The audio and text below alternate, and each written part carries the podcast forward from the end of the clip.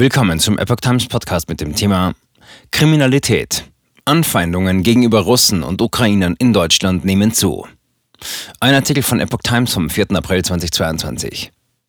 Bundesinnenministerin Nancy Faeser hat vor dem Hintergrund des Ukraine-Kriegs vor zunehmenden Anfeindungen gegenüber Russen und Ukrainern in Deutschland gewarnt. Dieser Konflikt darf nicht in unsere Gesellschaft hineingetragen werden, sagte Feser der neuen Osnabrücker Zeitung. Wir erinnern immer daran, das ist Präsident Wladimir Putins verbrecherischer Angriffskrieg. Es ist nicht der Krieg der Menschen mit russischen Wurzeln, die hier bei uns in Deutschland wohnen. Seit dem russischen Einmarsch in die Ukraine Ende Februar verzeichneten die deutschen Behörden Feser zufolge 308 antirussische Straftaten, darunter 15 Gewalttaten.